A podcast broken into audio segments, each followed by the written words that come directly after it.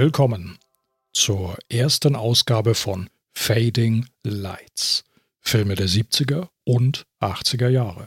Ich bin Joe Schreiber aus Lübeck und unterhalte mich hier mit Phil Blumenthal aus der Schweiz.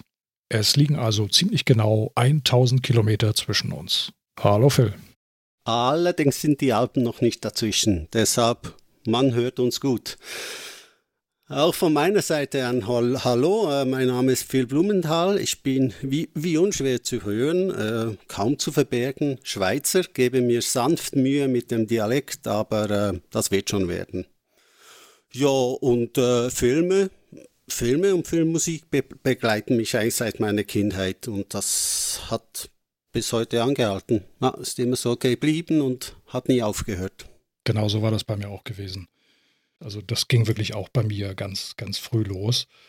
So mit Anfang 20 dann etwa, da habe ich Filme teilweise regelrecht konsumiert, muss ich sagen. Also ich kann mich da an Wochenende erinnern, an denen ich irgendwie bis zu zehn Filme sah. Ich glaube, das würde ich heute nicht mehr schaffen. Hm, ja, es geht mir ähnlich. Also es gab mal Zeiten, da habe ich vier Filme im Kino hintereinander gesehen. Ich mag mich an zwei davon noch erinnern, was vielleicht nicht so ein gutes Zeichen ist für die anderen beiden. also die beiden waren äh, Alien äh, 3 ja. und äh, Twin Peaks, der Film. Hm.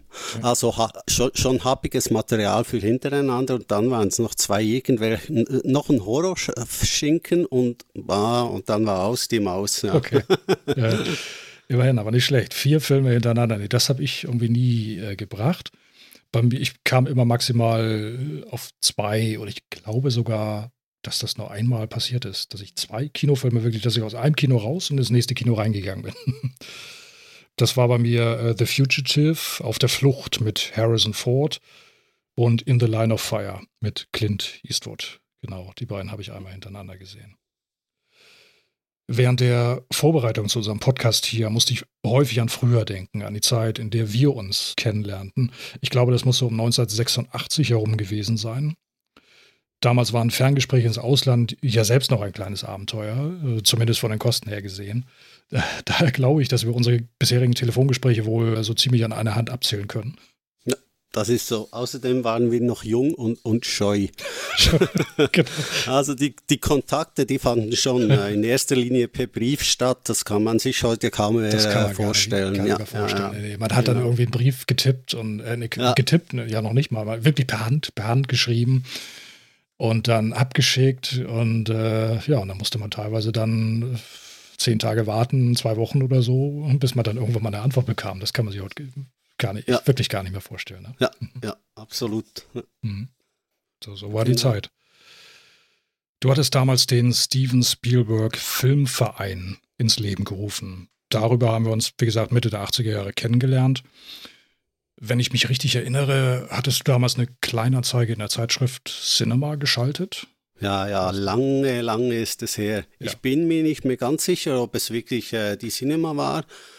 Ähm, ein Heft, das sich übrigens lange Zeit fast verschlang. Mhm. Äh, ja. Danach kamen irgendwann die Nacktbilder auf die Titelseite bei der Cinema. Scheußlich, pfui. Und es ging dann aber auch langsam inhaltlich ein bisschen äh, abwärts. Aber es ist so, es ist eine lange Zeit und äh, das, diesen Steven Spielberg Filmverein, den gab es tatsächlich, ja. Ich kann mich noch erinnern, ich habe dich ja dann einmal besucht und äh, wir hatten, weißt du noch, wir hatten, was wir, was wir für ein Erkennungszeichen ausgemacht hatten. Weißt du das noch? Äh, war das nicht etwa das? Nee, nein, nein. Okay. Ich glaube, ich weiß, ich weiß, glaube ich, ich glaube, du hast es vorgeschlagen wir hatten beide so richtig äh, stilvoll, stilecht eine Ausgabe der Amazing Times in der Hand. Okay. So richtig so wie. Äh, ah, okay, so, okay. so richtig film, filmmäßig. Also ja, ah, okay. da, da, haben wir uns dann am Bahnsteig, darüber haben wir uns dann getroffen. Ach so, ja, das geht ja. dann auch besser als singen. Ja, ja, ist klar, ja. das liegt besser. Für diejenigen, die es nicht wissen, und ich denke mal, das werden die meisten unserer Hörer sein, die Amazing Times war damals die, ja, wie sagt man, die, die, die Zeitschrift der, ja. der, der, des, des Filmvereins. Genau, getippt auf Schreibmaschine und kopiert wie früher am Kopierer und dann zusammengeheftet und verschickt. Ja. Mhm. genau. Schön. Ja, So wie gesagt, das. das ist wie gesagt eine lange, lange, lange Zeit her. Und nun, runde 30 Jahre später, sitzen wir hier und unterhalten uns immer noch über Filme. Wir beide können es wohl einfach nicht lassen, oder? Nein, es ist eigentlich verrückt. Es ist so. Wir haben damals ja, wie gesagt, entdeckt, dass wir eine gemeinsame Liebe zu bestimmten Filmen und Regisseuren hatten, wie erwähnt Steven Spielberg, Star Wars, äh, das Kino selbst und äh, massenhaft VHS-Kassetten äh, reingesaugt. Ja, ja, das, das waren die Dinge noch, die man so einschieben musste, ja, die großen Kassetten. Ich kann mich auch noch immer an, an zahllose Besuche in, an, in Videotheken erinnern, abends, wo man da rumgelaufen ist, manchmal für eine Stunde lang, um sich dann irgendwann auf ein oder zwei Filme zu einigen. Ja, das ist so. Oder nach Weil Hause. die- ja, Äh, Die, die man wollte, waren schon weg. ja, richtig. Ja. Oder, oder manchmal hieß es auch, ja, warte doch mal, vielleicht kommt der ja nachher noch rein. Ja, Gerade, gerade, genau. so, gerade so bei neuen Filmen, die dann eben schnell vergriffen waren. Und da gab es ja dann immer diese kleinen Kärtchen, ne? die dann äh, Ja. bei dem jeweiligen, die, die Filmboxen, die standen ja im Regal und nur wenn dieses Kärtchen davor war. Das war wichtig. Nur das Kärtchen bedeutete, ja, der Film ist da. Genau, sonst hat man einfach die Box etwa drei, vier, fünf Mal angeschaut und gehofft, gehofft.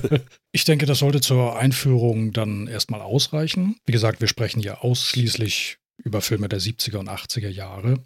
Und ich denke, damit haben wir den Rahmen eigentlich ganz gut abgesteckt und dann können wir doch eigentlich mal loslegen. ja. Schön. Mhm. Doch bevor wir mit unserer eigentlichen Filmbesprechung beginnen, lass uns doch zunächst mal eben darüber reden, was wir beide so zuletzt gesehen haben. Erzähl doch mal. Hm, gute Idee, ja.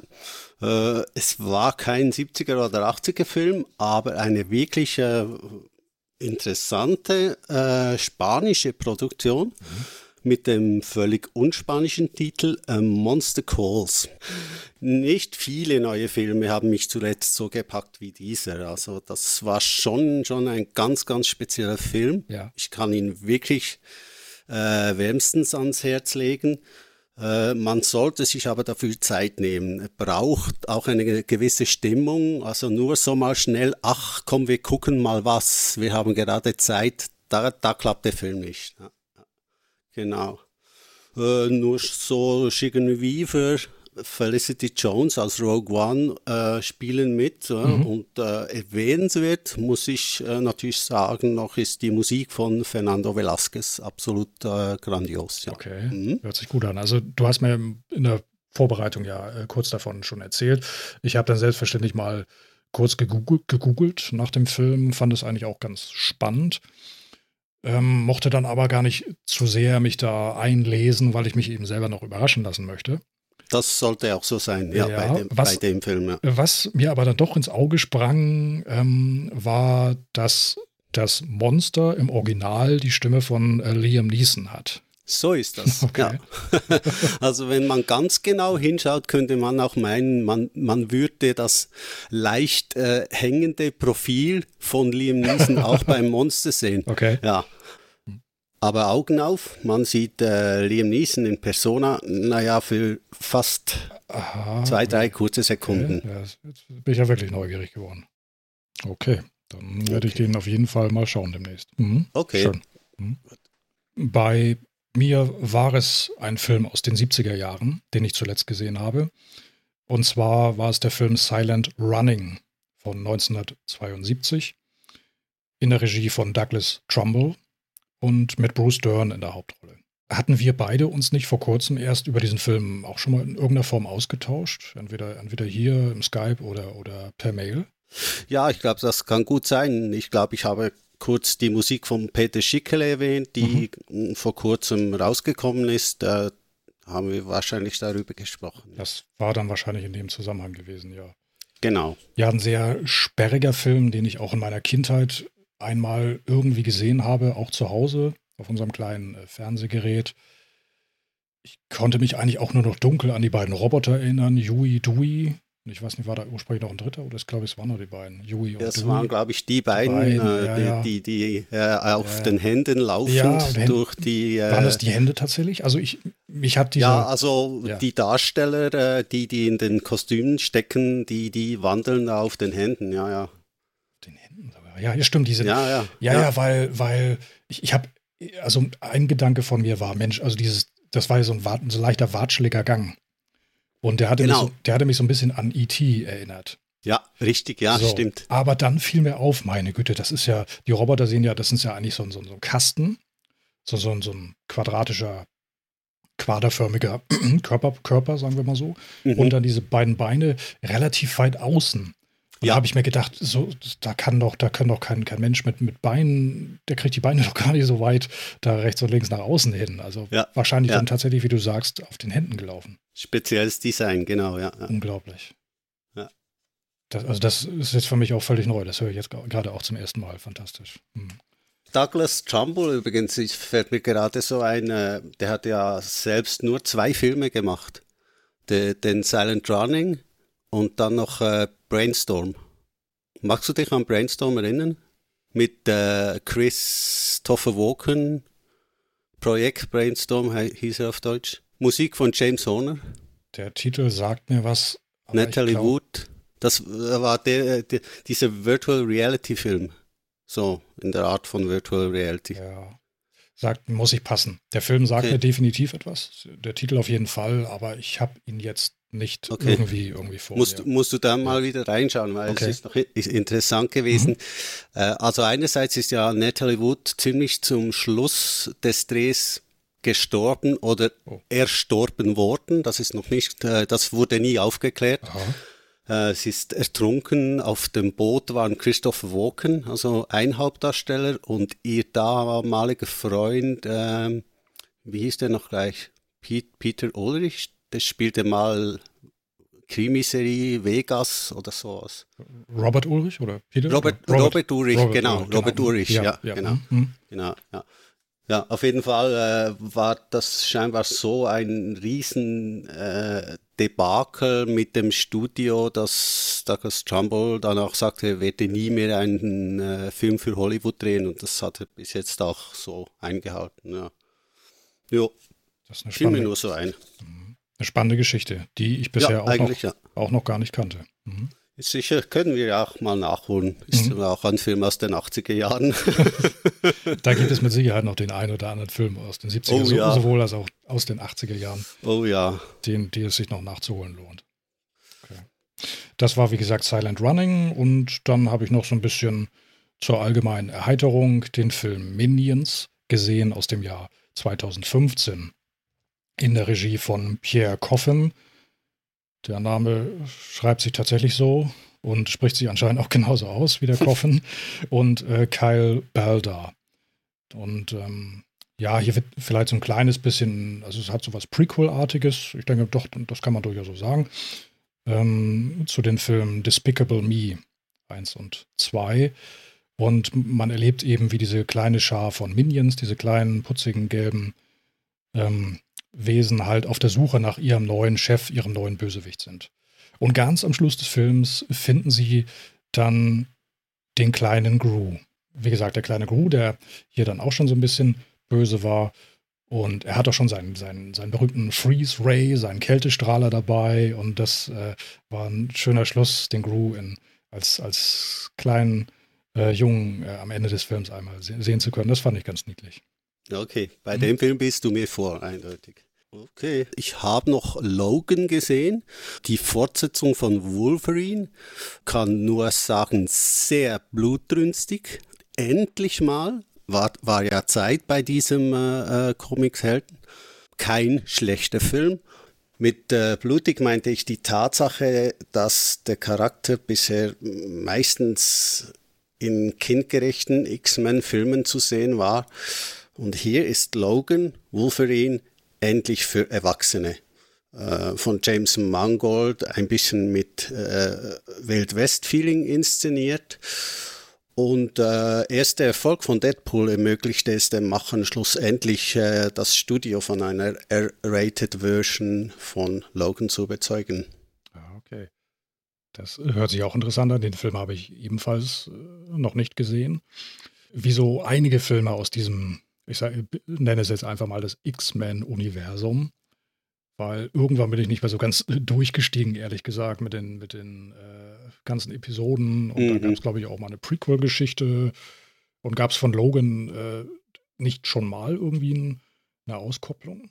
Ja. So, so, so ein, äh, Genau, Wolverine selbst, genau. die in Japan spielte. Ja. Es, es ist kompliziert. Es gibt verschiedene Timelines und alternative Universen und äh, irgendwie steige ich ganz ehrlich selber auch nicht mehr durch. Alternative Universen sogar, nee, das ist dann. Ja. Zu kompliziert. Ja. Äh, ja. Und im TV bin ich gerade an der dritten Staffel von Fargo und äh, das ist wie die ersten zwei Staffeln schon äh, absolut eine tolle Sache. Fargo ist bisher, wir hatten auch schon mal irgendwie drüber korrespondiert, Fargo ist bisher an mir auch noch vorbeigegangen. Das äh, habe ich auch noch vor mir. Ich kenne auch ah. nur den, den quasi den Film der Coen-Brüder. Eindeutig eine Lücke. Ja. ja. Okay, gut, dann hole ich das mal nach. Prima. Dann kommen wir doch mal so ganz allmählich zu unserer eigentlichen Filmbesprechung. Wir beginnen mal mit einem Audiozitat aus diesem Film. Das hattest du dir gewünscht. Du kannst ja gleich noch einmal ganz kurz dazu sagen, warum. Wir spielen es einmal ganz kurz ein.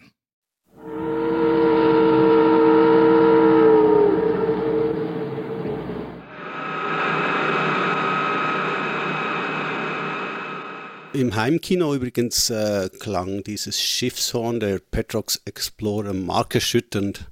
Gleich danach folgte dieser äh, extrem laute Ladekran. Beides zusammen ein, ein audiomäßiges Zückchen auf äh, Kongs lautes Geschrei. Okay, also quasi so eine Art Vorwegnahme des äh, von Kong. Gut, damit haben wir auch schon die Katze aus dem Sack gelassen. Wir sprechen heute über King Kong, ein Film aus dem Jahr 1976. Er wurde produziert von Dino De Laurentiis, Regie führte John Gillerman. King Kong basiert ursprünglich auf einem Charakter erdacht von Marion C. Cooper und Edgar Wallace. Ja, ich habe lange darüber nachgedacht, mit welchem Werk wir den Podcast beginnen können. Und dann bin ich zufällig über genau diesen Film in meiner Online-Videothek gestolpert und sah ihn mir nach Jahren mal wieder an. Und da dachte ich mir, es wäre doch cool, in der ersten Episode über King Kong zu sprechen. Also quasi gleich mit einem echten Schwergewicht anzufangen.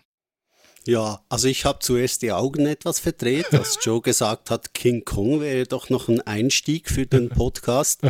Ich hatte Erinnerungen an den Film und die waren nicht unbedingt so gut, aber dann habe ich doch gedacht, wieso nicht? Es wäre doch mal was Spezielles, hm, so ein Film, den vielleicht nicht jeder gesehen hat, äh, als Start, als Premiere zu, genau. zu nehmen. Ja?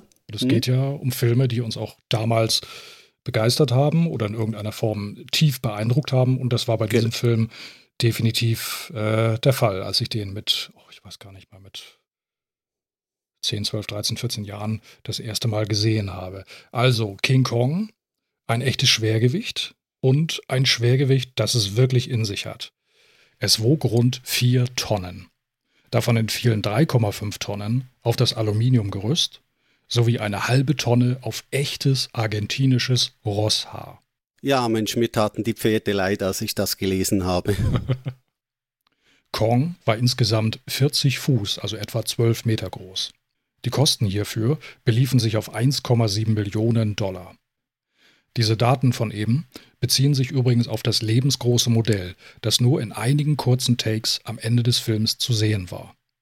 Es ist bis heute die größte mechanische Kreatur, die je für einen Film hergestellt wurde.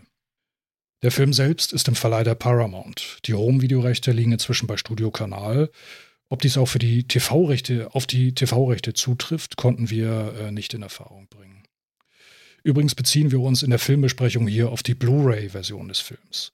Sie hat eine Spieldauer von 134 Minuten und ist damit um rund fünf Minuten länger als die ursprüngliche Kinofassung. Ja, wir sind dann nicht ganz sicher, was wir für eine Version haben. Es ist nirgends was äh, über diese 134 Minuten Version zu lesen.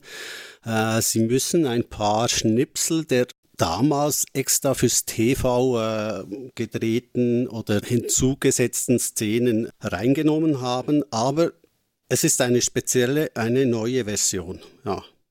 Also ich habe bisher nur die DVD äh, gehabt zu dem Film. Die, und die, auf der DVD war die Original-Kinoversion enthalten. Seit kurzem habe ich dann auch die Blu-ray, damit wir beide eben auf, dem, auf demselben Stand äh, waren. Und die Blu-ray, wie gesagt, ist ungefähr rund fünf Minuten länger. Und es kam mir zumindest so vor, als ob äh, Jessica Lang ein bisschen mehr Screentime äh, gehabt hätte oder Blu-ray-Time gehabt hätte auf eben der Blu-ray. Ja, das mhm. würde ich auch so sagen. Ja. ja. Ja, und da möchte ich noch einen Punkt erwähnen, und zwar, äh, während wir diese, diese erste Podcast-Episode vorbereitet haben und als eben auch der, der Titel des Films eben schon feststand, über den wir uns hier unterhalten.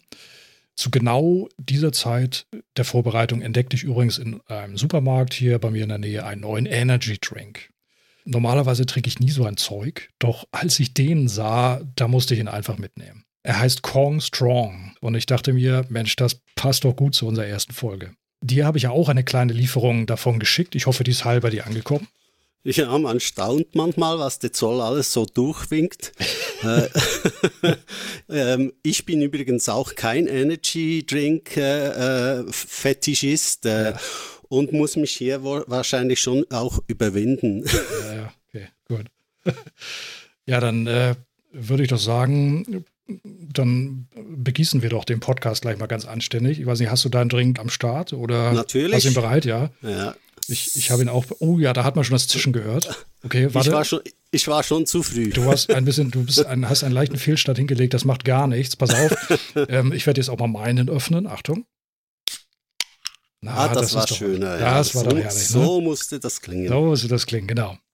Warte noch mal eben einen Moment, bevor wir gleich anstoßen, spiele ich eben rasch das nächste Filmzitat ein. Wir hören darin Fred Wilson, nachts an Deck der Petrox Explorer. Unmittelbar danach hören wir die ersten Takte des Main-Titles von John Barry. Also dann, Phil. Zum Wohl. Zum Wohl. Roy? Fred? Well, here's to the big one.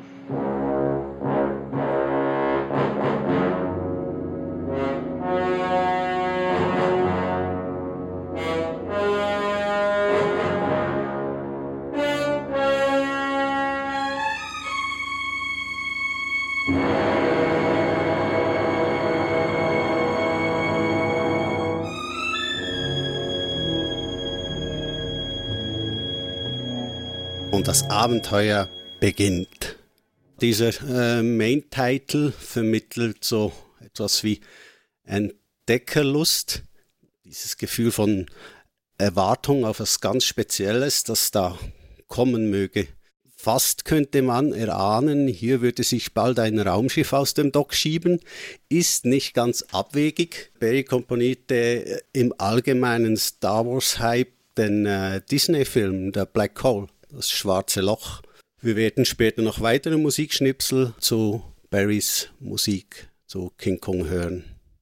Mhm, okay. Bef bevor wir das tun, bevor du das machst, möchte ich dich natürlich jetzt auch mal fragen, wie, wie schmeckt dir der Drink? Ja, wunderbar. wunderbar. Man sagt ja immer, Energy Drinks, die schmecken so furchtbar süß und äh, nach, äh, als wenn da irgendwie eine Tüte Gummibärchen aufgelöst worden wäre. Das kann ich bestätigen. Ja, also, Absolut. Das ist halt furchtbar süße Plörre, aber man kann sie trinken. Man kann es trinken. Man kann es trinken, ja. ja. Und äh, ich möchte an dieser Stelle nochmal äh, einmal ausdrücklich erwähnen, äh, es handelt sich hierbei wirklich um keine Schleichwerbung. Wir erhalten auch kein Geld dafür, weder von einer Supermarktkette noch von irgendeinem Getränkekonzern. Leider nicht, nein. Leider nicht. Okay. Bevor wir jetzt gleich loslegen und so richtig einsteigen in unsere Filmbesprechung, hätte ich gerne von dir gewusst, ich werde gleich von mir auch berichten, wann und wo du den Film zum ersten Mal gesehen hast. Ja, ich kann mich erinnern an eine Silvesternacht, als ZDF oder ARD eine Monsterfilmreihe zeigte. Ich weiß nicht, was alles dabei war. Tarantula, diese Filme alle. Und darunter war King Kong und den hatte ich bis, bis dahin noch nie gesehen. Das muss so zwischen 1985, 1990 gewesen sein. Ja, und äh, ich habe mich riesig gefreut auf diesen Film und konnte kaum warten, bis er beginnt und äh, ja, gespannt und äh, mit viel Staunen den Film gesehen. Und zum Schluss war ich dann doch irgendwie ein wenig enttäuscht. Ich habe King Kong damals auch zu Hause gesehen. Auf unserem kleinen Farb-TV-Gerät mit äh, Zimmerantenne da musste man dann, ich weiß noch, dann entweder mein Bruder oder ich ist dann immer aufgesprungen und dann haben wir immer noch so ein bisschen an der Antenne so ein bisschen nachjustiert. Dann hatte man nicht ganz so viel Bildrauschen drin. Das äh, war immer ganz spannend. Mir hat der Film damals beim ersten Mal ansehen sehr gut gefallen. Es war ein schöner Abenteuerfilm, der seine Spannung toll aufgebaut hat, bis man dann Kong schließlich zum ersten Mal gesehen hat. Man wusste die ganze Zeit, äh, es ist unausweichlich, irgendwann wird er kommen, irgendwann muss er sich zeigen. Also ganz besonders äh, erinnere ich mich jetzt speziell, wenn ich jetzt so an mein erstes Erlebnis damals zurückdenke, an diesen Moment auf dem Schiff, auf der Petrox Explorer, als äh, alle gebannt auf diesen kleinen, dieses Schiffsradar äh, schauen und dann plötzlich Brong, so ein kleiner Punkt dann auf diesem Radar auftaucht und alles sich fragt, was, was ist da los? Was war das? Was war denn das? Und äh, ja, dann heißt es, höchstwahrscheinlich war es eine Störung oder nur so ein Vogelschwarm, aber der Zuschauer und ich damals wusste natürlich, das war bestimmt Kong. Das war bestimmt etwas Großes, etwas äh, anderes als irgendein Vogelschwarm. Und das hat mich damals eben sehr beeindruckt. Also ich habe den Film damals gerne geschaut. In der Geschichte geht es um eine Erdölforschungsexpedition unter der Führung von Fred Wilson, der von Charles Grodden gespielt wird. Diese Expedition betritt eine sagenumwobene Insel, auf der gigantische Rohölvorkommen vermutet werden. Allerdings ist diese Insel nicht unbewohnt. Ein eingeborenen Stamm huldigt hier einer Kreatur namens Kong, einem Riesengorilla. Ja, ich fand auch, dass äh, King Kong ein typischer Abenteuerfilm ist, ein typischer Abenteuerfilm der 70er Jahre, bunt und groß. Äh, langsam und bedächtig inszeniert. Äh, was man heute fast nicht mehr kann, kann man in King Kong wunderbar. Die Sekunden zwischen den Schnitten zehn, sechs, sieben, acht, also äh, kein Vergleich mit heutigen äh, ähnlichen Filmen, würde ich sagen. Hm. Du hattest noch John Guillemin äh, erwähnt, den äh, Regisseur. Genau. Äh, ist ein Spezialist für solche Filme, ja, wenn es bunt und äh, bildgewaltig sein soll. Hatte, glaube ich, er hatte, glaube ich, unmittelbar vorher äh, The Towering Inferno äh, gedreht. Ganz genau. Das war 74, ja. Ja, mhm. ja mit äh, Steve McQueen und ja. Äh, mit Paul Newman, ein ja. so All-Cast-Film, ja. Star-All-Cast-Film. Hm, andere Filme, Bridget Ramhagen war ein Flop, aber auch ein groß gemachter, ein teurer Film und äh, vielleicht noch, meiner Meinung, Guillermins bester Film, The Blue Max. Ein Film, der im Ersten Weltkrieg spielt. Den weiß ich gar nicht, ob ich den jemals gesehen habe. Nee. Ja, es geht um ein Fliegerass, äh, das äh, an seiner eigenen Eitelkeit schlussendlich scheitert. Ist es aber nicht dieser Film mit Redford, oder doch? Nein, der mit Redford wäre das, Great Waldo Pepper. Ja, das war der, wo, wo, ah, wo sie, ah, wo sie zum Schluss dann beide mit ihren defekten Maschinen in den Wolken irgendwie verschwinden oder ja, so, ne? Genau. Boah, ja, den habe ich irgendwie vor ein paar Jahren irgendwie auch mal mhm. gesehen. Ich habe auch noch mal so ein bisschen geguckt, was der John Gillerman noch so äh, inszeniert hat. Es waren, ich glaube, meine mindestens zwei Tarzan-Filme dabei, unter anderem Tarzans Greatest Adventure von äh, 1959. Dann eben schon äh, das besagte The Towering Inferno, Tod auf dem Nil, China von 1984, ach ja, mit der wunderbaren, bezaubernden Tanya Roberts. Ja. Und was ich eben bis vor kurzem überhaupt nicht wusste oder gar nicht auf dem Schirm hatte, John Gillerman hat zehn Jahre nach King Kong eine eigene Fortsetzung inszeniert mit dem Titel King Kong lebt. Natürlich. Und äh, das fand ich schon, das war schon ein Augenöffner für mich. Ich habe den Film vor kurzem dann auch erstmals gesehen, weil ich ihn, wie gesagt, vorher überhaupt nicht auf dem Schirm hatte. Da sprechen wir vielleicht äh, später noch einmal ganz kurz darüber. Mhm. Gerne. Mhm. Ja, und äh, vielleicht ein paar Worte zur Besetzung von äh, King Kong. Mhm. Ja, ähm, allen voran natürlich äh, Jeff Bridges als Jack Prescott, ein Primatenforscher, der sich eben Zugang als blinder Passagier zur äh, Petrox Explorer verschafft und dann eben auch dabei ist und die Reise begleitet. Charles Grodden als Fred Wilson, der eine auch wunderbare, komische, zynische äh, Person verkörpert, dieser, dieser äh, äh, Oil Company. Und auf keinen Fall zu vergessen Jessica Lang, die hier ihre erste äh, Leinwandrolle hat, nämlich als Dwan. Genau. Vielleicht noch zu Charles Grodin, ein US-Komiker eigentlich und hier äh, ganz anders besetzt, aber er macht seine Sache wirklich wunderbar und äh, ist für einige Schmunzler parat, also äh, eine tolle Besetzung, ja. ja. Ich habe noch eine Anekdote zu äh, Jessica Lang, besser gesagt, es war Meryl Streep im Gespräch als äh, Dwan, mhm. doch De Laurentiis meinte, sie sei zu hässlich. ja. ja. Das muss man sich auch das mal geben. Ne? Ja. ja. Das, war, das war die Anekdote? Ja. Oder, oder, oder weil eigentlich, weil ich kenne, ich kenne, ich kenne natürlich diese Anekdote. Das heißt, ja, natürlich ja, ist nicht, aber ähm, ich habe sie vor kurzem auch irgendwo aufgeschnappt. Wahrscheinlich okay. auch jetzt im, oder mit Sicherheit im äh, Zuge der Vorbereitung. Ich habe die Anekdote, äh, also es gibt noch eine, eine, eine Pointe zu dieser Anekdote. Und zwar. Ähm, so. Gut, okay. dann, dann kannst du ja die anhängen. Dann, ja, also, ja. naja, im Prinzip ist es genauso, wie du schon gesagt hast. Also, offenbar ähm, ist äh, Meryl Streep bei einem Leinwandtest. noch eine Pointe. Ja, Meryl Streep, also Meryl Streep ist offenbar damals bei einem Leinwandtest in De Laurentiis äh, Augen eben durchgefallen, da sie eben nicht hübsch äh, genug sei für ja. diese Rolle. Er hat natürlich ein, ein, anderes Wort gewählt. Er hat sich dabei äh, in seiner Muttersprache eben, also auf Italienisch, äh, hat dies so kommuniziert, ohne zu wissen, dass Meryl Streep Italienisch verstand. Stimmt. Ja. Also in diesem Moment ja, genau jetzt, wusste, mhm. warum sie diese Rolle nicht bekam. Ja, okay. Ja. So sieht man, wenn man das Gefühl hat, dass man eine Sprache spricht, die sonst niemand versteht. Dann passiert genau ja, das. Genau so ist das. Und nicht vergessen darf man, dass Mel Streep natürlich nachher eine großartige Karriere gemacht hat. Mhm, ja. Zweifelsohne. Ja. Ganz bestimmt zu den besten äh, weiblichen Darstellern zählt, die es je gegeben hat. Hm. Ich würde ganz gerne einmal noch kurz zu äh, Charles Grodden zurückkommen. Mich hatte immer damals sehr beeindruckt in dem Film Midnight Run von Martin Brest.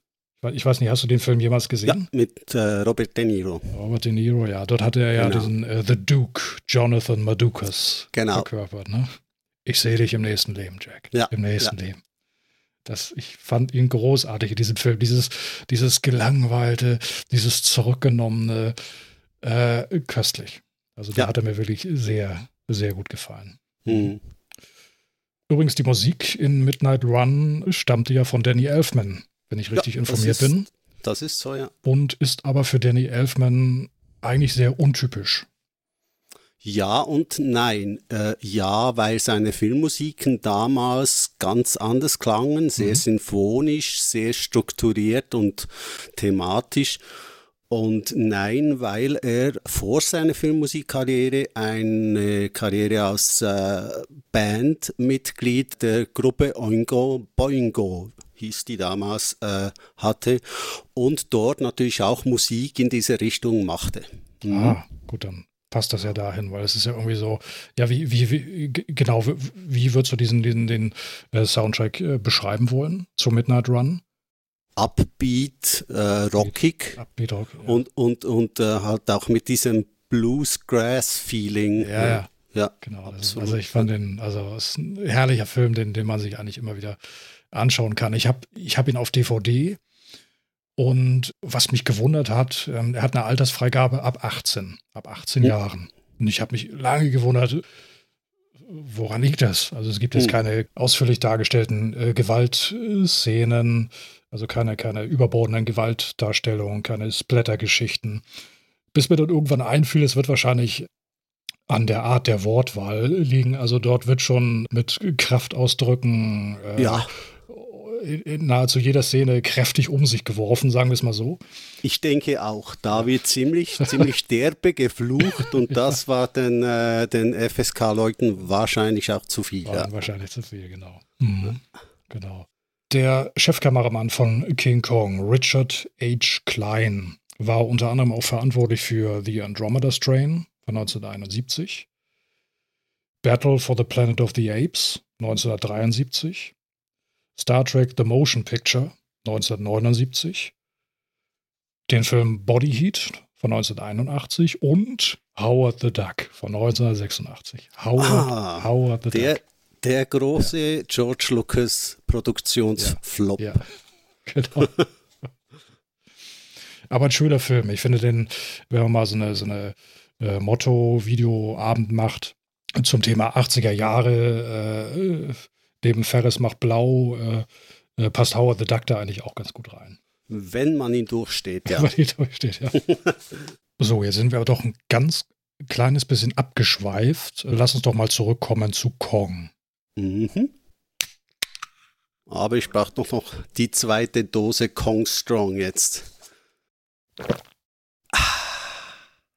Na schön, okay. Während du dir deinen zweiten Energy Drink schmecken lässt, komme ich noch einmal ganz kurz zurück zu Jessica Lang, die ja, wie gesagt, in King Kong ihre erste Leinwandrolle hatte und dafür sogar mit dem Golden Globe ausgezeichnet wurde in der Kategorie Best Acting Debut in a Motion Picture Female.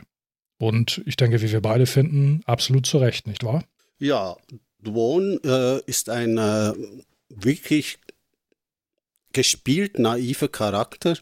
Sie äh, weiß ihre Umgebung gut zu manipulieren. Das hat äh, Jessica Lang äh, mit äh, vielleicht einigen wenigen Abstrichen wirklich gut hinbekommen. Äh, übrigens fällt mir noch ein, sie würde ja eigentlich Don heißen, nennt sich selber aber Dwon, weil sie damit natürlich gerne berühmter werden möchte. Genau, das, das ist ihr großes Ziel, eine, eine große, tolle, berühmte, bekannte Schauspielerin zu werden. Richtig. Und sie wickelt wirklich tatsächlich so alles und jeden um den äh, Finger, inklusive Kong. Selbstverständlich dann etwas später auch.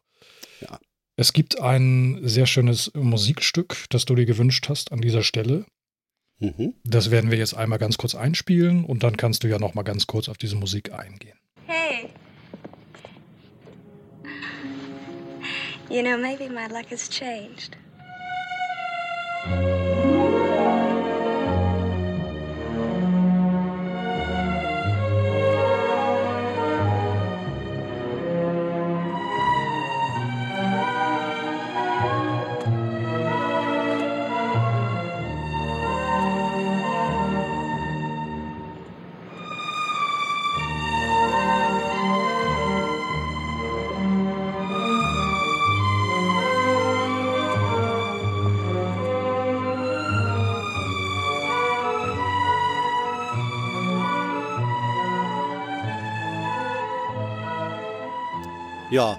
das äh, ist eine an sich recht lange Szene mit vielen Überflügen über das Schiff, diese, diese Explorer, wie sie James Cameron in Titanic nicht unähnlich verwendet hat, viel, viel später.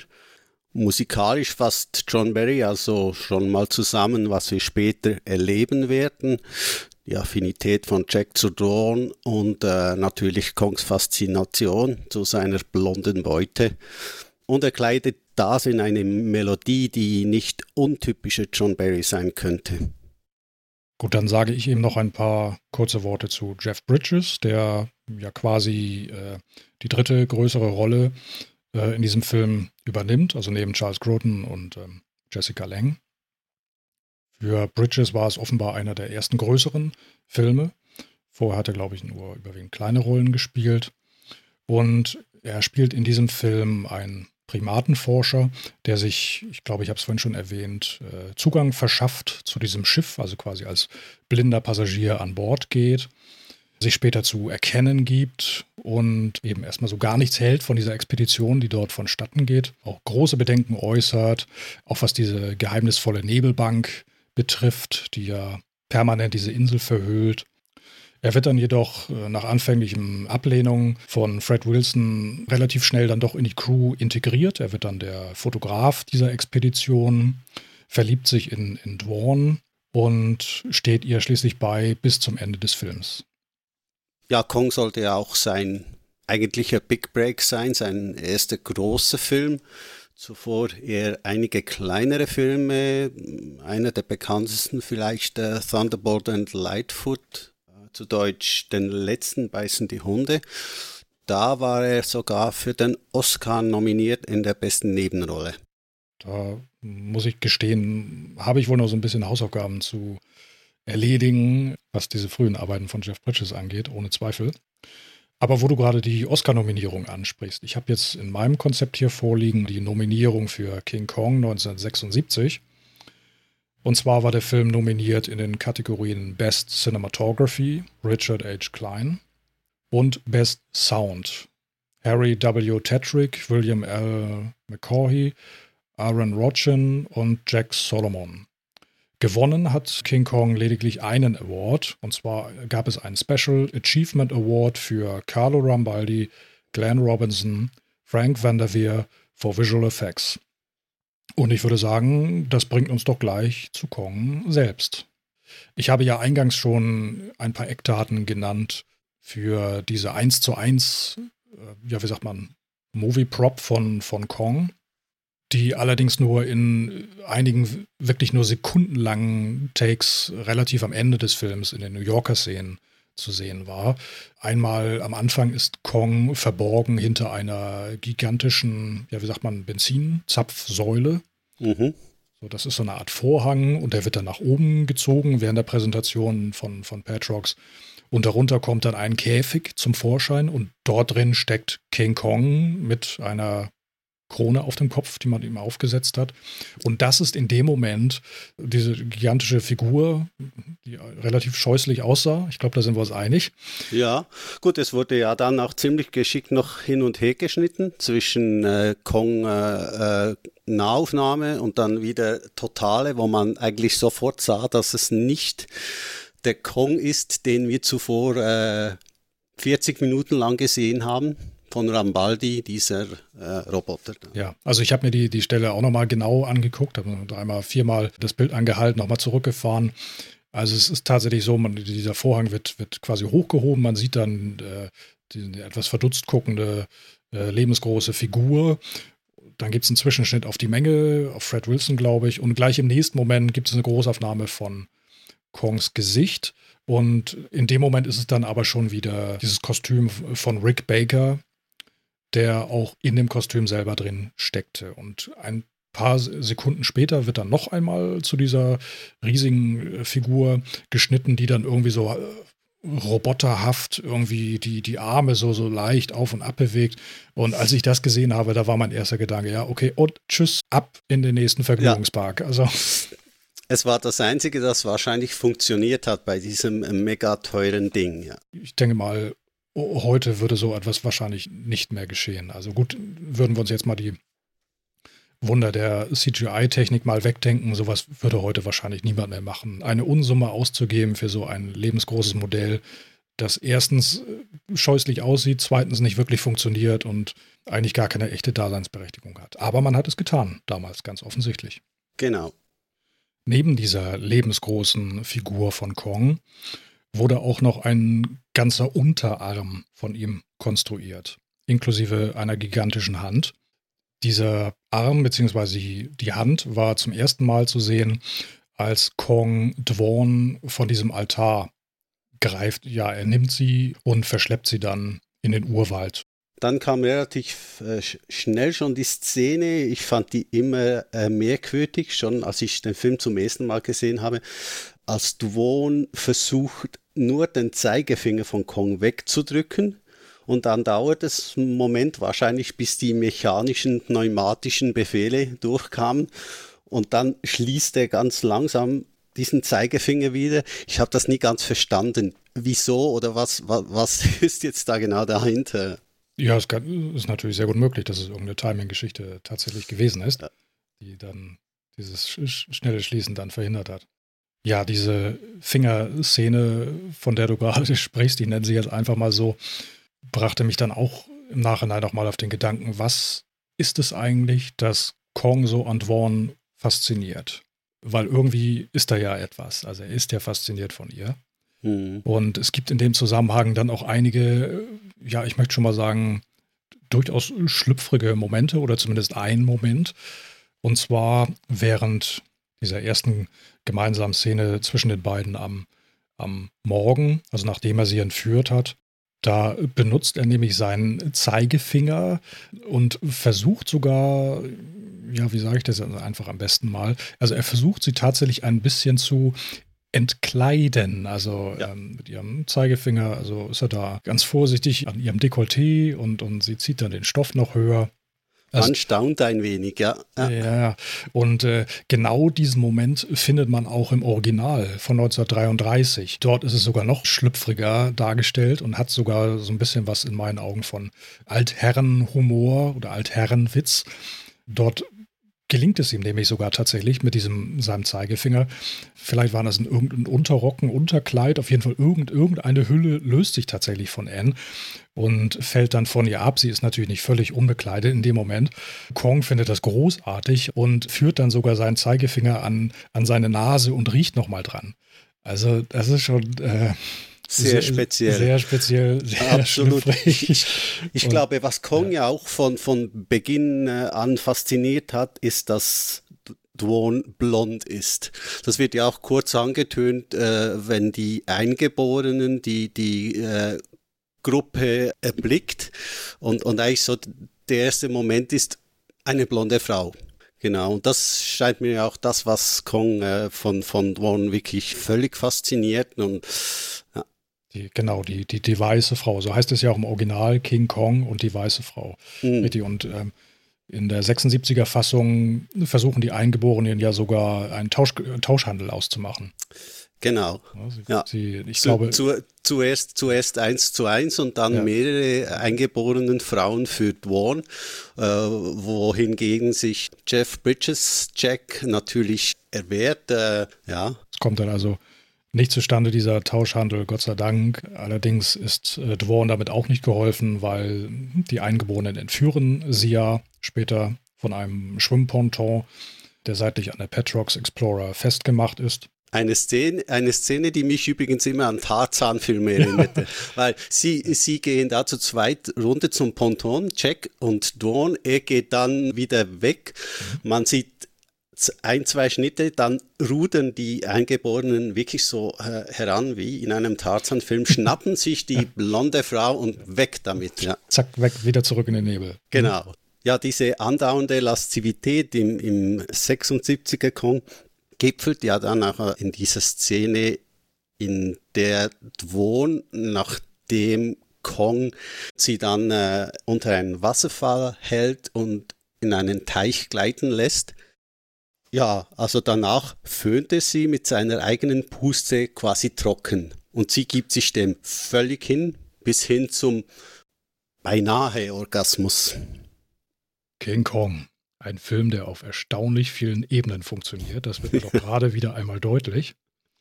Und sollte es vielleicht jetzt noch irgendeinen Zweifler dort draußen geben, der jetzt seit ungefähr 47 Minuten Kopfschüttel da sitzt und denkt, warum sollte ich mir diesen Film angucken? Vielleicht ja aus genau diesem Grund. Jetzt, jetzt ist der Moment da, sich die Blu-ray zu kaufen. Wir können ja diesen Moment des Trockenföhnens gleich noch einmal ganz kurz äh, einspielen, dass man auch mal einen Eindruck hat, ähm, wie sich das anhört in dieser Szene.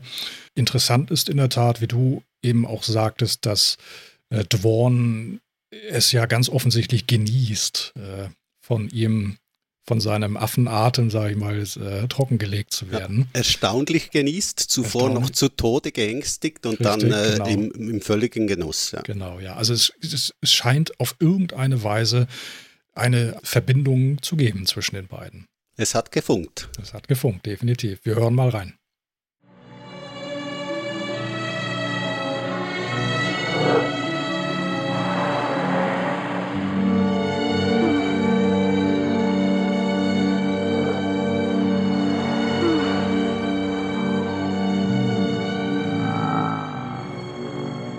Du hattest in der Vorbereitung gesagt, man war offenbar sehr stolz darauf, dass man das damals so gut äh, realisieren konnte, dass diese, diese, diese Maske richtig die Backen aufbläst.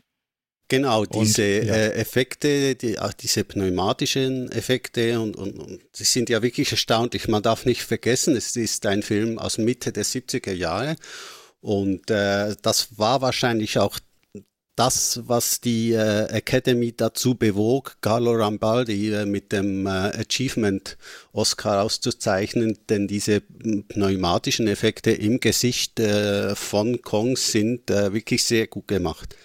Das stimmt, das kann ich nur unterstreichen. Jedenfalls kein Vergleich zu dieser äh, fürchterlichen 1 zu 1 Statue, hätte ich jetzt beinahe gesagt die Rambaldi noch geschaffen hat. Genau, ja. über den man wahrscheinlich den äh, Mantel des Schweigens legen möchte. Ja, das war's. Dworn ist jetzt wieder äh, richtig schön durch und durch trocken geföhnt. Während der Vorbereitung hattest du mich gefragt, ob es, ob es dieses Trockenpusten auch im 2005er Kong von Peter Jackson gab. Mhm. Und die Antwort lautet nein. Okay, das hatte ich ganz anders im Kopf. Ja, so kann die Erinnerung halt manchmal täuschen. Ist ja alles ja, gut. genau. Mhm. Aber ich würde sagen, das bietet sich doch eigentlich an, dass wir halt von diesem kuriosen äh, Kong-Föhn, so nenne ich es mal, zu ein paar anderen amüsanten Momenten gibt. Im Film, die gibt es nämlich durchaus. Also es gab schon mal den ein oder andere, die eine oder andere Gelegenheit äh, zum Schmunzeln. Besonders Fred Wilson liefert da immer sehr schöne Steilvorlagen. Zum Beispiel gab es ja diesen Moment, also er ist, ja, er ist ja überzeugt davon, er sitzt auf einem riesigen Ölvorkommen, er ist ein gemachter Mann. Petrox wird zum Weltkonzern aufsteigen, wenn es nicht ohnehin schon ist. Alles wird durch die Decke gehen, alles ist gut. Sie finden nämlich tatsächlich Öl auf dieser Insel. Und das hat eben sein Kollege Roy mit an Bord genommen, um es dort äh, zu analysieren. Schließlich fährt Roy mit einem Beiboot an Land und gesteht Fred, dass sie wohl wirklich auf einem riesen Ölvorkommen sitzen und es also wirklich, wirklich, wirklich tolles Öl ist. Allerdings erst in ein paar Jahren. Genau, meine Lieblingsszene. Spiel mal ein. Yes, Roy. well, Fred, I finished testing the samples from that pool. It'll be real great oil. Got him, bitch! Fred Wilson is crazy, is he? Wait till those candy asses in New York hear about this one. Wait till I put the screws to them. I'm grinding. Like I said, it will be real great oil as soon as Mother Nature finishes cooking it a little longer. A Bit more aging. How much longer? Shit. Hardly a tick of the clock as geological time goes. Say, uh, 10,000 years. 10.000 Jahre, das ist doch eine Kleinigkeit. Das setzt der gute Fred doch vielleicht äh, 0, nichts ab. Also wie gesagt, aus dem Öl wird so schnell nichts. Es, lässt, es braucht einfach noch, wie gesagt, wurde Mutter Natur, muss es noch ein bisschen äh, weiter kochen. Ko kochen lassen, köcheln genau. lassen, so ungefähr 10.000 Jahre und dann, dann hätte man wohl richtig tolles Öl, ja. Das Problem ist natürlich, dass, wie gesagt, äh, äh, Fred Wilson längst die Nachricht durchgegeben hat, auf was für einem riesigen Fund er da gestoßen ist. Richtig. Und ich glaube, ja. er hat es auch mit den Worten The Big One geäußert. Das genau. war ja auch der Trinkspruch, den er ganz am Anfang gebracht hat an Bord der Petrox Explorer, The Big One. Er will The Big One bringen und dann fällt ihm natürlich ein, wenn er schon nicht die Ölvorkommen liefern kann, dann vielleicht einen riesigen Affen. Genau, solche kleinen witzigen Einlagen im Dialog finden wir einige in diesem Film. Und da machen wir doch gleich mit Fred Wilson nochmal weiter. Unter anderem gibt es da eine äh, wirklich tolle Szene an Deck der Petrox Explorer, noch bevor sie die Insel erreicht haben. Vielleicht möchtest du damit mal weitermachen. Ja, Wilson will mit Wissen glänzen und täuscht sich dann eben mal kurz in den Entdecken. Wir hören mal kurz rein. You know something? I always wondered how Cortez felt when he first saw the Inca treasure. Actually, it wasn't Cortez. It was Pizarro. When he died, busted, Fred.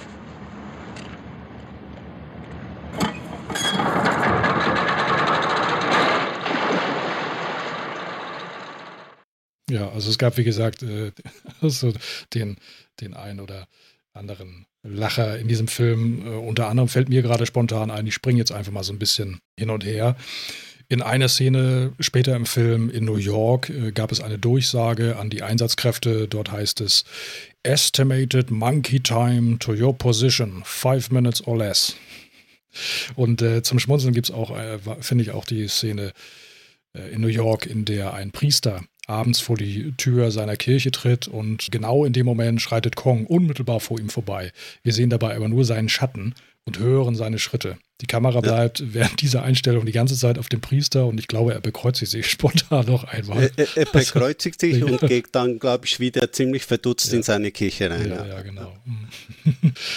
und um noch einmal kurz Fred anzubringen, als sie die Insel erreicht haben und vor dieser riesigen, diesem, diesem Baumwall stehen, ist der Fred eben fest davon überzeugt, dass diese Insel seit Ewigkeiten verlassen wäre. Und quasi als prompte Antwort hören wir die Trommel der Eingeborenen hinter dem Zaun. Auch eine der ganz, ganz tollen Gags äh, in diesem Film. Äh, Charles Grodin, einfach äh, wunderbar. Ja, dann lass uns doch vielleicht mal zum fulminanten Finale kommen. Okay. Fred Wilsons äh, Träume von unermesslichen Erdölvorkommen haben sich ja leider in, in, in Luft aufgelöst. Und nun hat er, wie gesagt, beschlossen, gut, wenn ich nun kein Öl bekommen, bekomme, bekommen kann, dann möchte ich eben Kong haben. Und er beschließt dann, den Gorilla zu fangen. Es wird dann eine Fallgrube ausgehoben und die wird mit Chloroformfässern versehen. Inzwischen ist es Jack gelungen, Dworn zu befreien und sie kämpfen sich den Weg zurück zu dem Schutzwall der Eingeborenen, schaffen es durch das riesige Tor. Kong ist ihnen ganz dicht auf den Fersen. In seiner Wut zertrümmert er dann das Tor am Schutzwall. Das Tor wurde zwischendurch wieder schnell äh, geschlossen.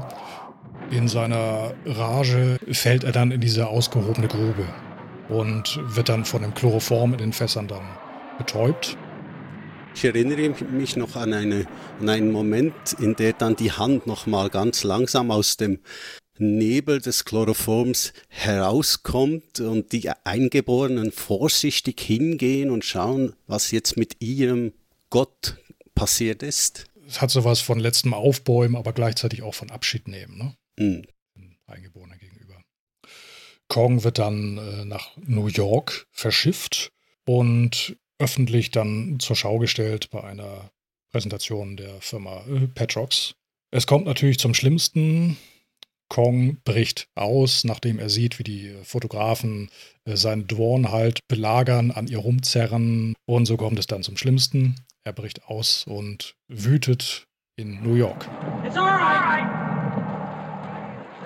Come on!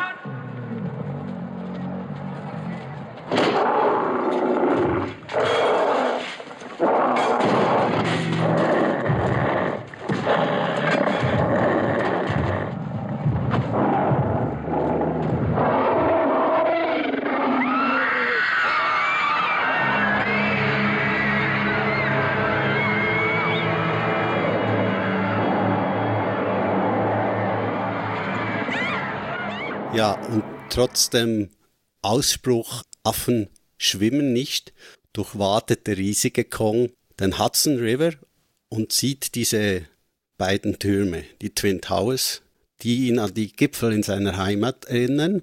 Stimmt, es gab da, es gab da so eine äh, Felsformation aus so zwei langen, schlanken Felsen, die sich so emporreckten, in, auch im Mondschein. Und genau dieses Bild, er ist ja seiner Heimat entrissen worden und fremd in dieser Welt, in der Großstadt, und sieht dann eben diese beiden Twin Tower auch wiederum bei Mondschein. Und das erinnert ihn eben sofort an, an zu Hause, an seine Heimat. Dort möchte er hin. Und dort steuert er dann auch drauf zu. Ja, inzwischen fühlen sich Dwon und Jack sicher. Es ist ja der Fluss dazwischen und die Armee.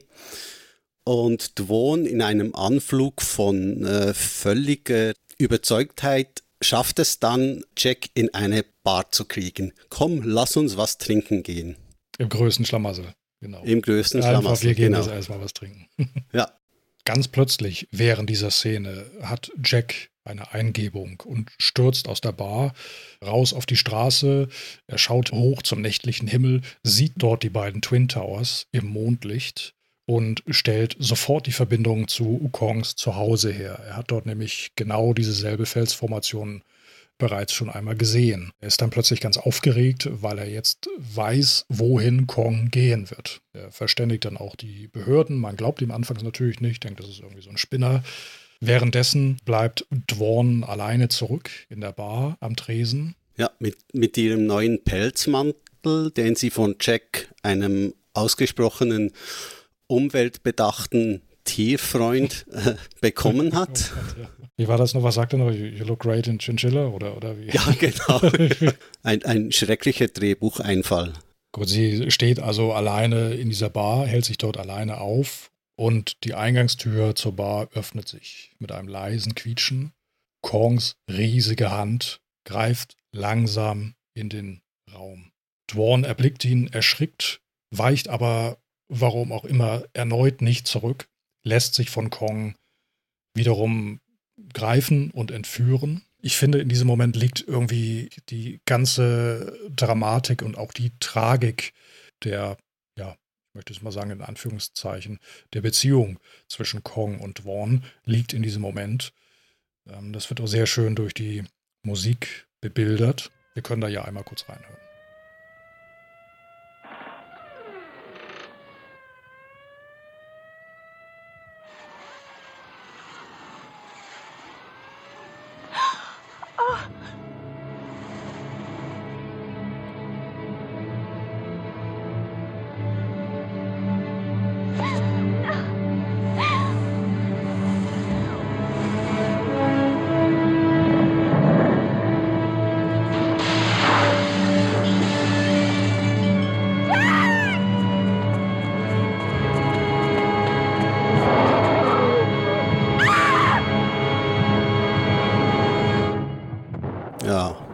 John Barrys Musik ist äh, hier wirklich traurig, dramatisch und natürlich packend, spannend zugleich.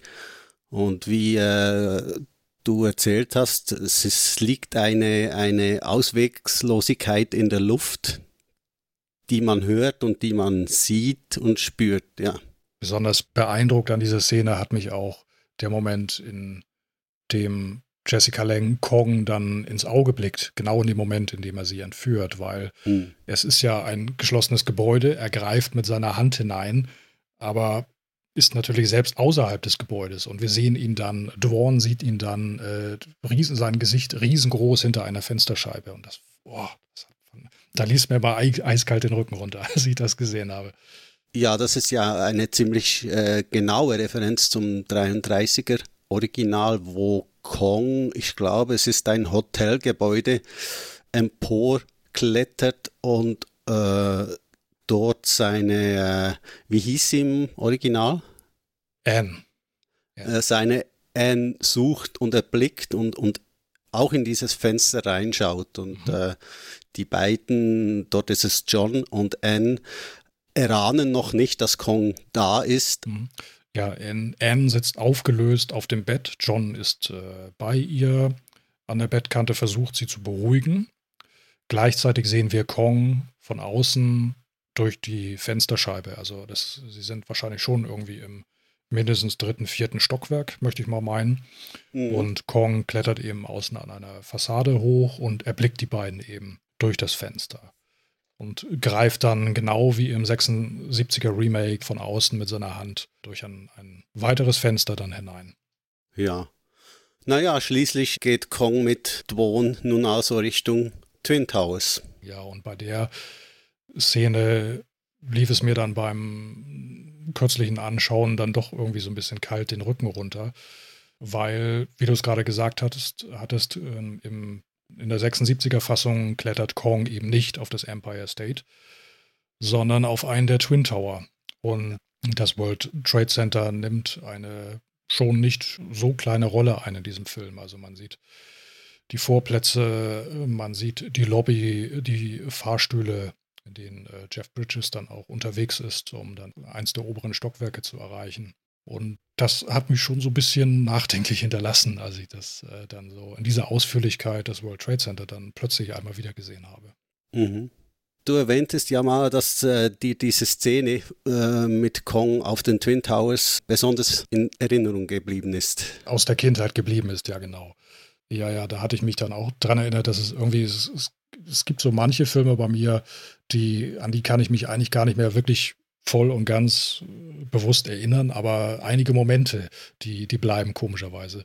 Und bei King Kong war es der Moment, in dem die Helikopter sich dem, äh, den Twin Towers nähern bei Nacht und die Bordkanonen äh, ausgerichtet werden.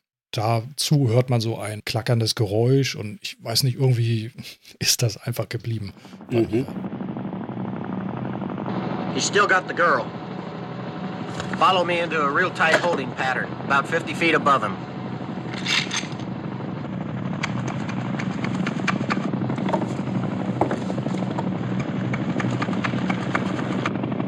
No!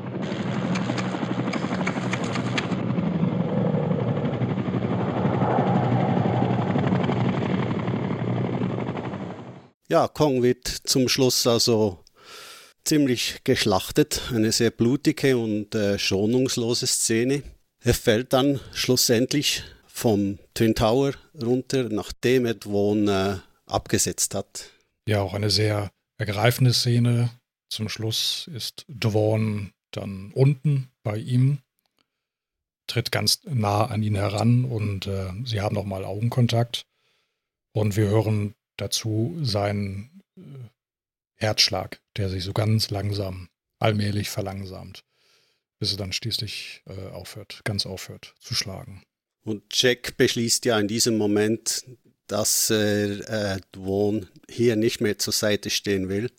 Ich habe da immer ein wenig das Gefühl gehabt, äh, sind das wieder diese Zweifel, die er hat, die er am Ende des Films schon einige Male äh, aufgezeigt hat mit Dwon und ihrer Art, dass sie äh, mit Kong und dieser Zurschaustellung einfach weltberühmt werden will. Das äh, hatte sich da in der Tat schon angedeutet in der Szene unmittelbar bevor diese Präsentation stattfand.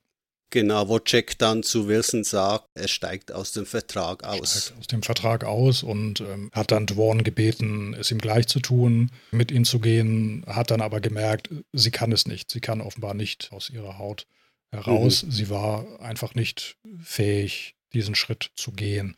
Und meine Vermutung war halt auch, dass er in dem Moment schon, also seine Zweifel doch noch einmal deutlich bestätigt sah. Und das würde dann ja auch wiederum zu seiner Reaktion ganz am Ende des Films dann passen, als er ihr, wie gesagt, nicht mehr zur Seite steht, als er nicht mehr ein letztes Mal zu ihr eilt, in dem Moment, in dem sie auch wieder mal von Reportern umringt ist und ihn so ein bisschen flehentlich anblickt, aber er steht auf der Stelle, rührt sich nicht. Hm. Und so endet der Film in einer Totale, in dem wir den Kong dort liegen sehen, umringt von äh, der sensationsgierigen Masse. Die sogar auf ihm rumtrampeln. Ja.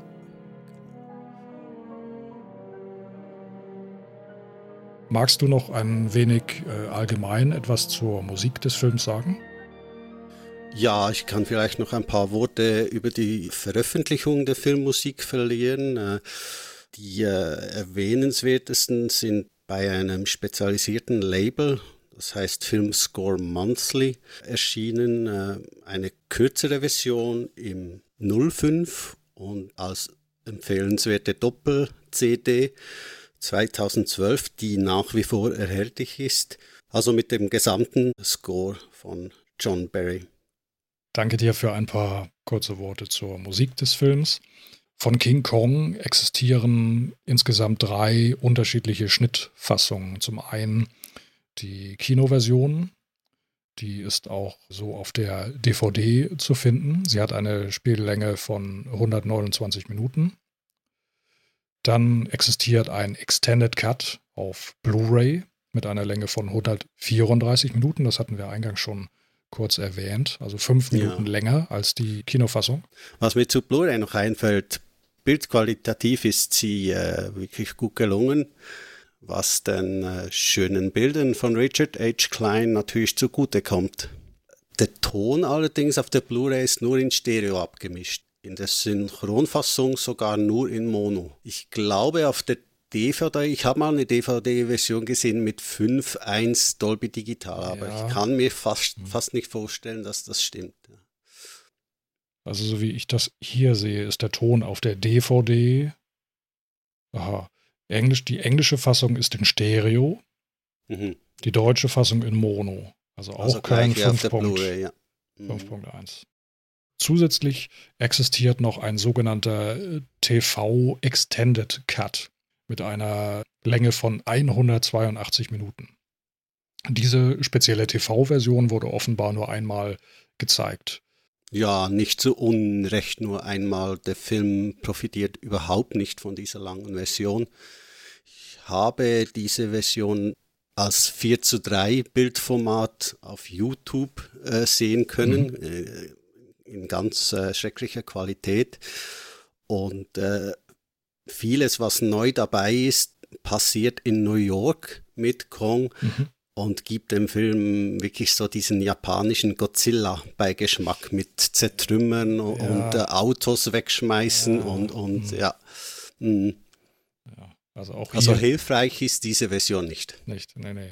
Ja, ja. Nicht, nicht umsonst heißt es ja ganz oft, weniger ist mehr. Und das Genau. scheint man in diesem Fall dann nicht berücksichtigt zu haben. Das Mhm. ist so, ja. Ja. Wie ist er denn gealtert, deiner Meinung nach? Ja, er ist äh, gut und weniger gut gealtert. Er hat den Adventure-Touch der 70er Jahre.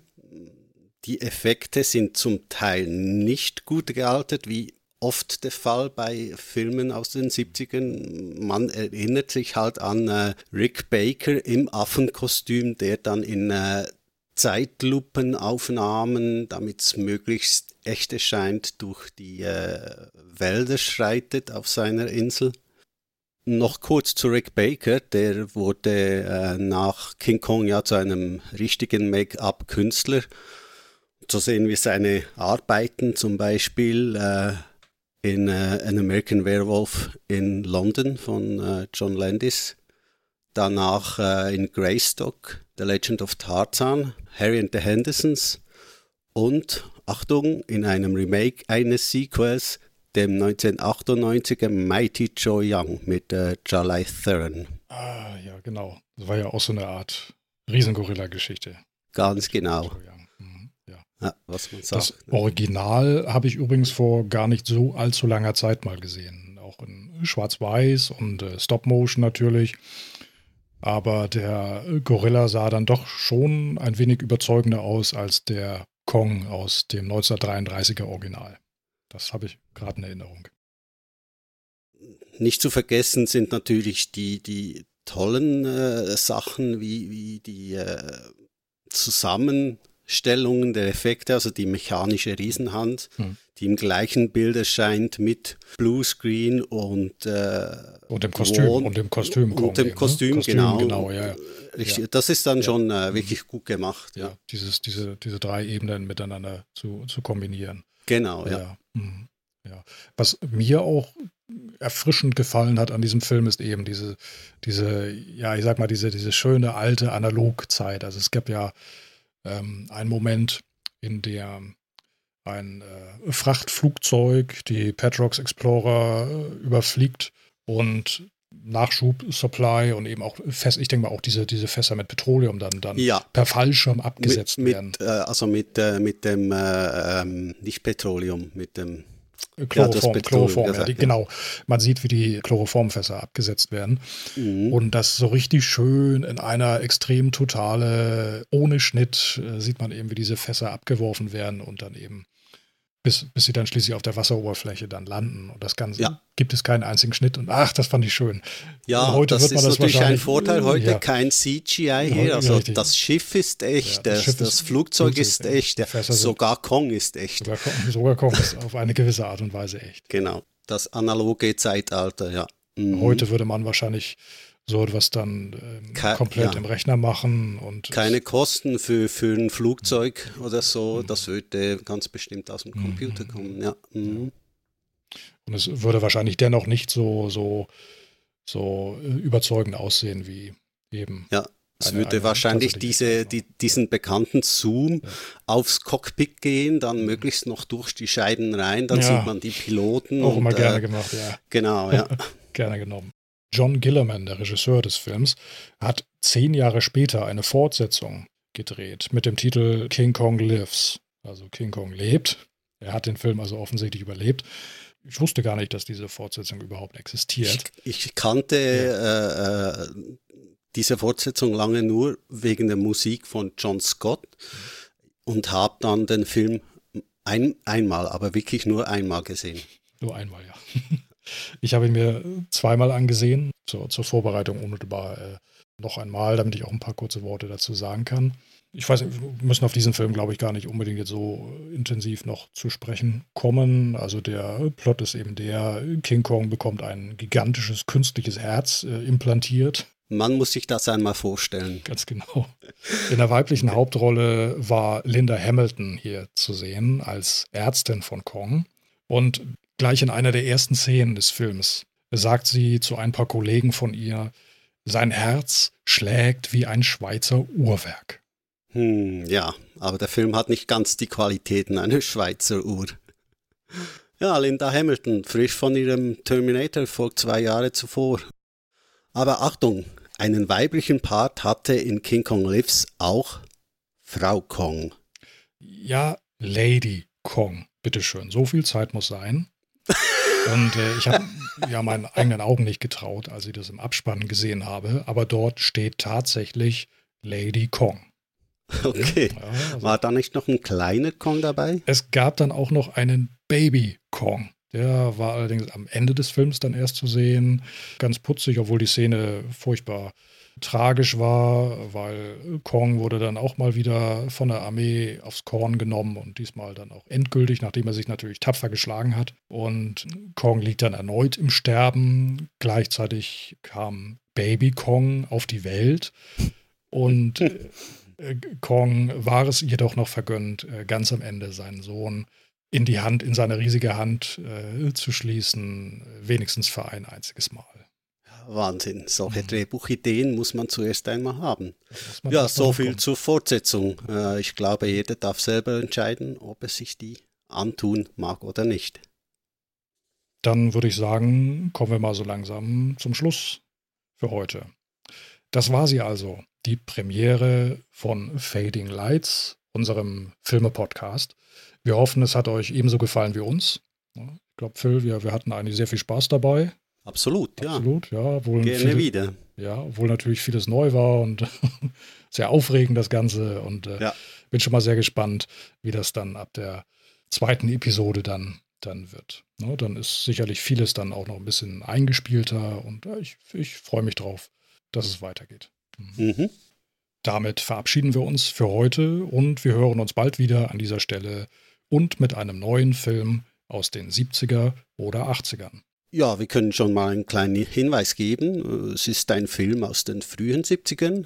Genre ist Science Fiction und äh, Regisseur, ein inzwischen leider verstorbener, durchaus äh, recht bekannter Romanautor. Ja, jetzt beginnt das große Rätselraten, um welchen Film es sich vielleicht dabei handelt. Vielleicht machen wir ja ein Gewinnspiel draus und verlosen unsere leeren Energy-Trinkdosen. Also dann bis bald. Wir hören uns.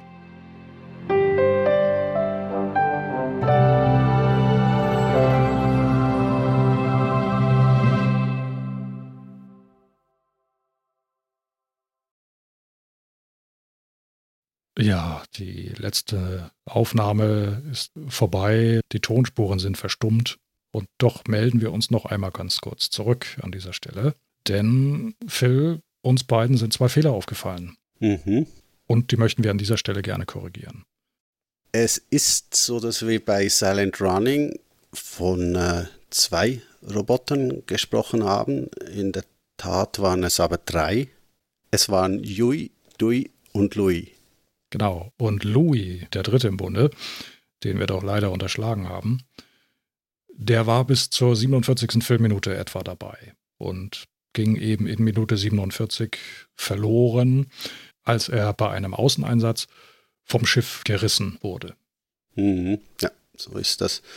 Und ein bisschen ein größerer Bock ist uns dann bei äh, Brainstorm unterlaufen, und zwar beim Tod von Natalie Wood. Dort habe ich nämlich versucht, mich an den Namen ihres damaligen äh, Partners zu erinnern. Und es war ihr Ehemann, Robert Urich. Da lag ich aber komplett daneben, denn Natalie Wood war damals mit Robert Wagner verheiratet gewesen. Auch wir sind vom Fehlerteufel nicht verschont und bitten um Verständnis.